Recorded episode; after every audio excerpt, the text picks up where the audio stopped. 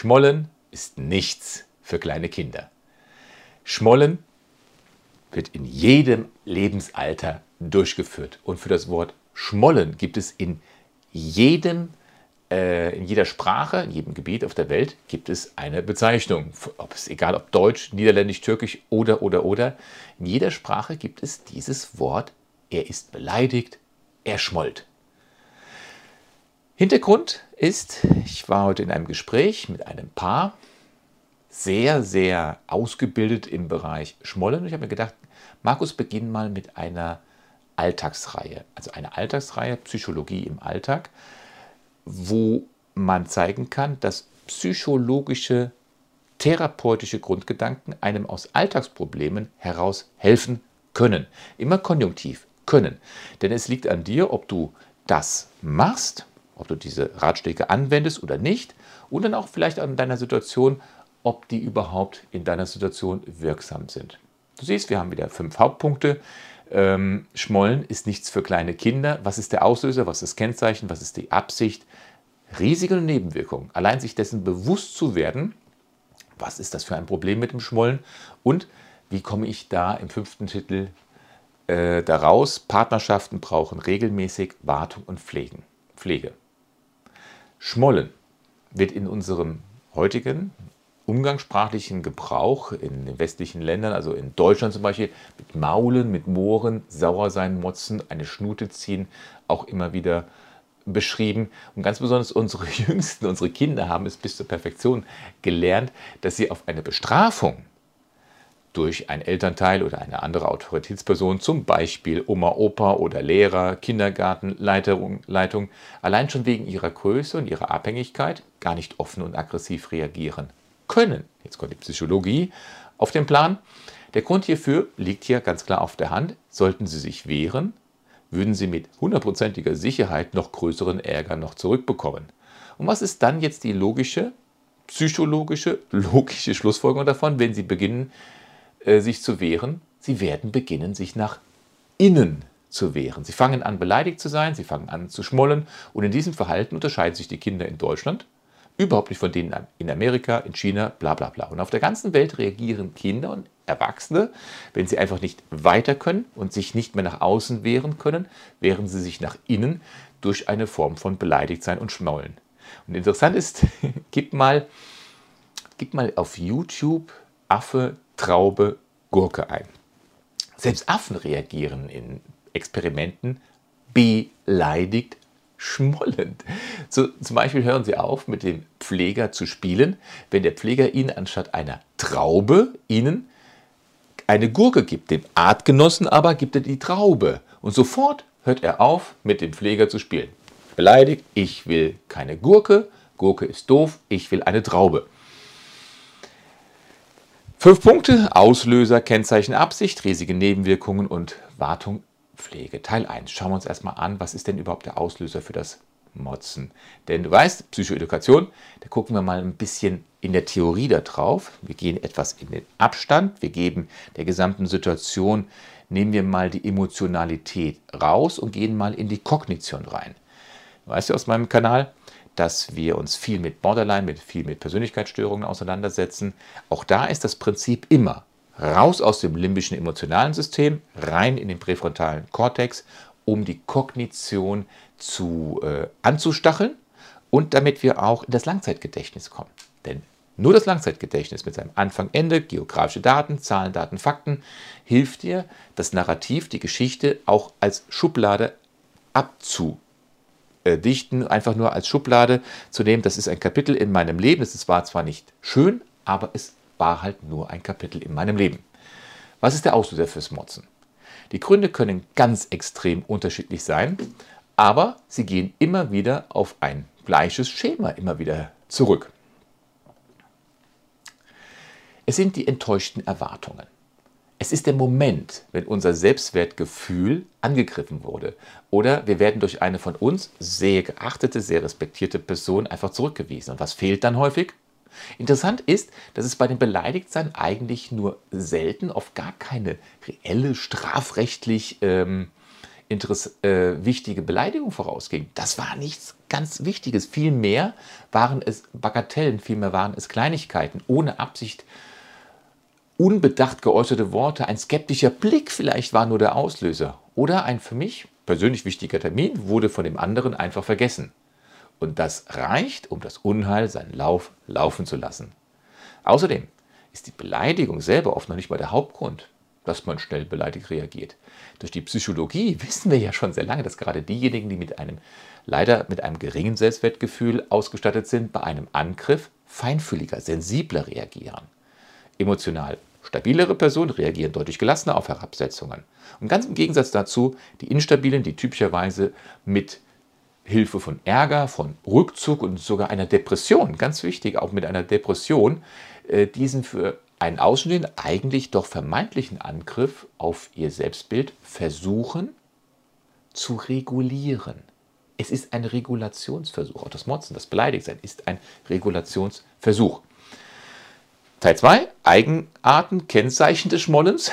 Es gibt etwas, was das Thema Schmollen über den gesamten Erdball miteinander vereint. Es ist die große Stille. Es ist dieses Verstummen.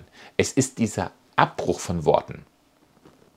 Nehmen wir mal an, er und sie, das ist jetzt nur, ähm, es ist nicht gendergerecht, aber wir machen das jetzt einfach mal so. Er fragt, hast du was? Sie, nein, wieso? Er, ich merke doch, du hast etwas. Nein, ich habe nichts. Möchtest du mit mir darüber reden?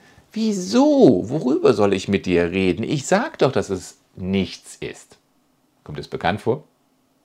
Schmollen können wir mit einem Gemisch aus sehr großer Wut und dem exakt gleich großen Wunsch, dem anderen keinesfalls zu sagen, worüber man so wütend ist, beschreiben. Wut und gleichzeitig der Wunsch, dem anderen nichts zu sagen. Das, was das alles noch schlimmer macht, schwerer macht, ist die Tatsache, ja, dass die Betroffenen einerseits sich ihre Gefühle gar nicht selber erklären können, andererseits sie aber auch nicht erklären wollen. Es gibt auch keinen eindeutigen Gesichtsausdruck für das Beleidigtsein. Das würde es einem Außenstehenden ja etwas einfacher machen, sich auf die Situation des Schmollenden einzustellen. Ist jemand beleidigt, dann kommt eine, das gesamte Kaleidoskop, die gesamte Bandbreite von Reaktionsmöglichkeiten zum Ausdruck. Allem voran Klassiker, Wut, Trauer, Ärger und dann nicht zuletzt bei den Erwachsenen auch die Verachtung. Weiter unten im Körper, weiter unten vom, vom, Kopf runter gesehen, verschränkte Arme vor der Brust, der Unterkiefer ist vorgeschoben und sowohl Schultern als auch Füße sind um mindestens 15, 20, 30 Prozent von dem, oder Grad, 20, 30 Grad vom Gegenüber abgewandt. Und vielleicht ein ganz kleiner Trick. Wenn du mit jemandem gegenüber sprichst, ach, das muss nicht ums Motzen und sonstiges gehen, Schau mal, du gehst auf ähm, eine Veranstaltung oder wo überhaupt Menschen sind, auf der Arbeit, ähm, in der Schule. Schau nicht in die Gesichter, schau mal auf die Füße. Wenn du siehst, dass sie in einem gleichen Winkel auf den anderen zustehen, dann ist derjenige ihm zugewandt, ist aber einer der Füße weggewandt, zum Beispiel zur Tür oder wo auch immer hin, kannst du dir 100% sicher sein, derjenige hat das innere Bestreben, raus aus dem Gespräch zu gehen. Sollte dein Gesprächspartner dir gegenüberstehen und einer seiner Füße zeigt so im 90-Grad-Winkel, dann weißt du, der möchte eigentlich aus dem Gespräch raus. Das ist so eine ganz kleine ähm, psychologische Sichtweise, weil die Körperteile, die am weitesten von dir entfernt sind, werden am wenigsten kognitiv vom Kopf aus kontrolliert. Gehen wir weiter. Sehr deutlich sieht man diese Körpersprache logischerweise bei beleidigten Kindern. Denn die Erwachsenen, die sich über Jahre hinweg durch ihre eigenen Erfahrungen schon äh, sozial sehr stark konditioniert haben, die zeigen ihre Verachtung, ihren Ärger im Gesicht. Ne? Die Mundwinkel sind leicht nach oben gezogen, das Gesicht ist angespannt, der Blick ist auf unendlich gerichtet, die Augenbrauen ziehen sich zusammen. Aber eigentlich, worüber reden wir hier? Über Details. Wenn jemand wortlos das Zimmer Rennen verlässt, dann brauchst du nicht, dann braucht derjenige nicht noch verächtlich zu schauen. Der Zurückbleibende weiß, der schmollt. Teil 3, die Absicht, der Plan hinter dem Schmollen. Tatsächlich haben alle Emotionen einen eigenen Wert, einen Überlebenswert. Emotionen sind ja für die Kommunikation, das Signalisieren von Gefühlen zwischen zwei Menschen elementar nötig. Der, der die Beleidigte signalisiert, zum Beispiel der Umgebung, Klammer auf, Freunde, Familie, Arbeitskollegen, wie sie jetzt zu reagieren haben, um den eigenen Emotionen zu ents entsprechen. Zum Beispiel. Eins, man möchte etwas bekommen, was man im Moment noch nicht hat. Oder was man glaubt, dass man es nicht hat. Immer wieder den Klassiker in der Erklärung. Eine Mannschaft, eine Volleyballmannschaft, eine Fußballmannschaft. Hier ist einer der Spieler aus seinen logischerweise unsportlichen, unfairen Gründen vom Trainer buchstäblich aus der Aufstellung gekickt worden. Und er möchte jetzt seinen, in seinen Augen, todsicheren Stammplatz doch wieder zurückhaben. Durch seinen bewusst manipulativen Rückzug will jetzt der schmollende Spieler seinen Trainer dazu manipulieren, ihm die doch ihm zustehende Aufmerksamkeit, also den Startplatz, zu geben. Das ist die Absicht. Eins. Zweiter Grund, man kann zum Beispiel angeben, dass der Beleidigte sich wünscht, seine soziale Macht wieder zurückzuerhalten. Schmollen, um soziale Macht zu erhalten. Wenn sich zum Beispiel die beste Freundin seit Tagen nicht mehr meldet, dann ist das ein ganz klarer Hinweis darauf, dass sie beleidigt ist, wenn vorher alles tutti war. Durch diesen Kommunikationsabbruch möchte sie den Täter, den die Täter dazu bringen, dass er oder sie sich nun schuldig fühlt, dass er oder sie sich nun Sorgen macht und dass er oder sie nun wieder auf sie zukommt, dass er, der andere, auf sie zukommt. Mit dem Rückzug will die beleidigte Person in der Regel die Beziehung nicht zwangsläufig abbrechen in diesem zweiten Fall. Sie signalisiert nur deutlich ihre Haltung, dass die Initiative nun bei dem anderen liegt. Denn er ist ja das Täter. Ich bin das Opfer. Ich, der Schmollene, bin ja das Opfer.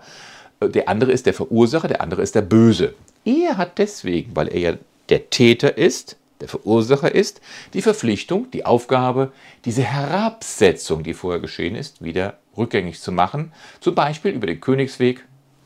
Bitte, bitte, bitte entschuldige meine falsche Handlung. Zweiter Grund, um die soziale Macht wieder zu erlangen.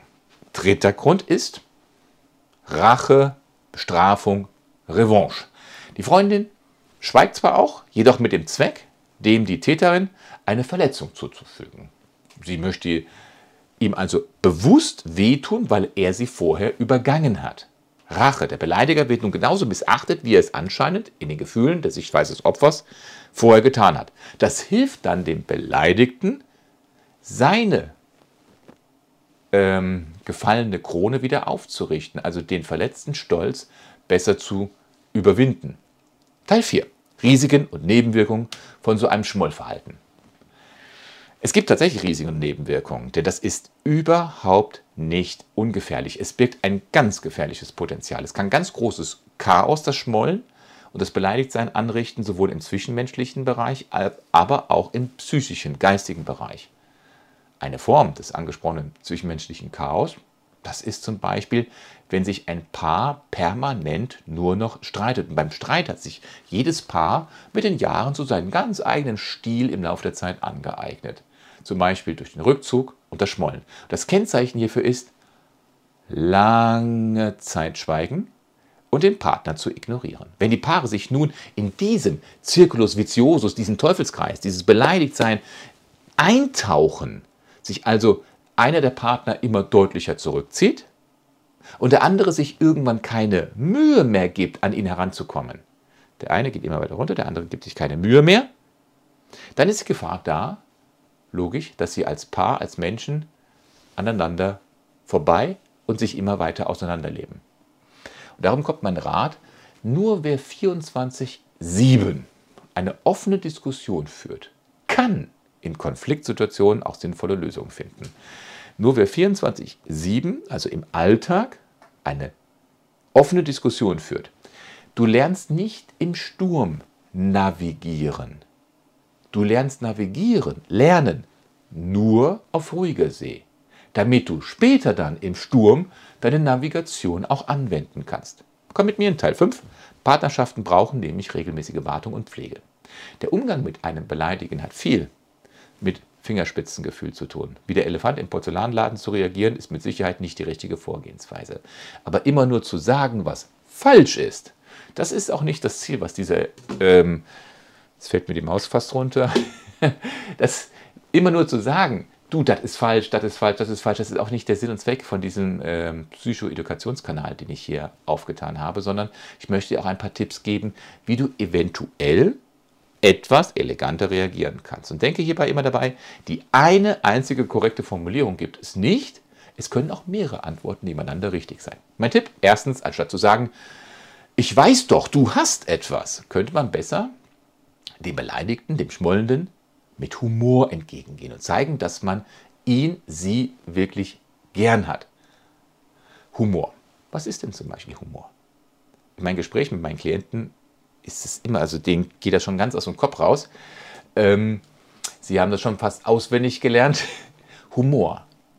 Humor ist die heitere Gelassenheit gegenüber den eigenen Fehlern und den Fehlern des anderen. Eine heitere Gelassenheit. Das hat nichts mit Albernheit zu tun. Das ist kein Clown.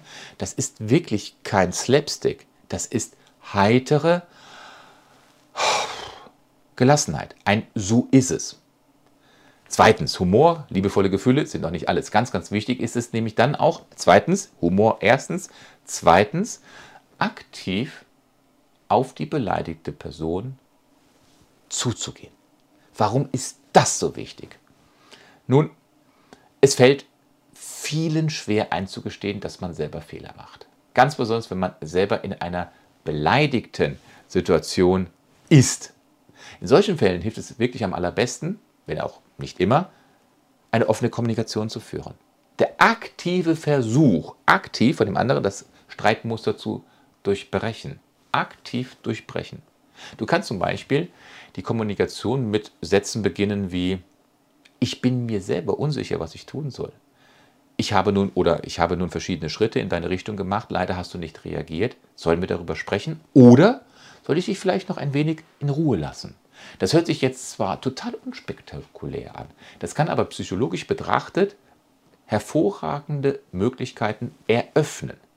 Man gibt auf diese Weise dem Beleidigten etwas mehr Raum, erleichtert es ihm, sich ohne seine Würde zu verlieren, wichtig, ohne seine Würde zu verlieren, anders zu verhalten. Und innerhalb einer Paartherapie käme spätestens jetzt die Empfehlung auf, die gesamte Situation einmal von oben, von der sogenannten Metaebene gemeinsam zu betrachten. Man kann sie auch Vogelperspektive nennen. Ich nenne sie gerne Metaperspektive. Distanz ist nämlich die wirksamste Waffe, die ein Therapeut neben seiner Ausbildung hat. Distanz verhindert nämlich, dass Paare miteinander, ohne öfter gegeneinander zu, zu äh, schlagen, auf ein Problem schauen können. Die Distanz ist so immens wichtig. Durch die therapeutisch geführte Distanz kann man nun aus der Vogelperspektive betrachten, wohin das Verhalten, das man sich nun über die zurückliegenden äh, Jahre gemeinsam angewöhnt hat, aller Wahrscheinlichkeit nach führt. Ich schaue von oben drauf und sehe, ach du ahnst es nicht, da hinten ist der Abgrund. Lass uns nicht in den Abgrund gehen. Mein Tipp hierbei ist, schaue nicht immer auf die Probleme, schaue auf die Möglichkeiten, die eine Veränderung des Verhaltens mit sich bringt. Wenn du dich ganz klar bewusst entscheidest, auf die Probleme zu schauen, wirst du die Lösungen nicht sehen. Die Lösungen sind aber da, nur du, du siehst sie nicht, du gehst nicht darauf hin. Wenn du aber jetzt dich von den Problemen wegwendest, dann ist das richtig.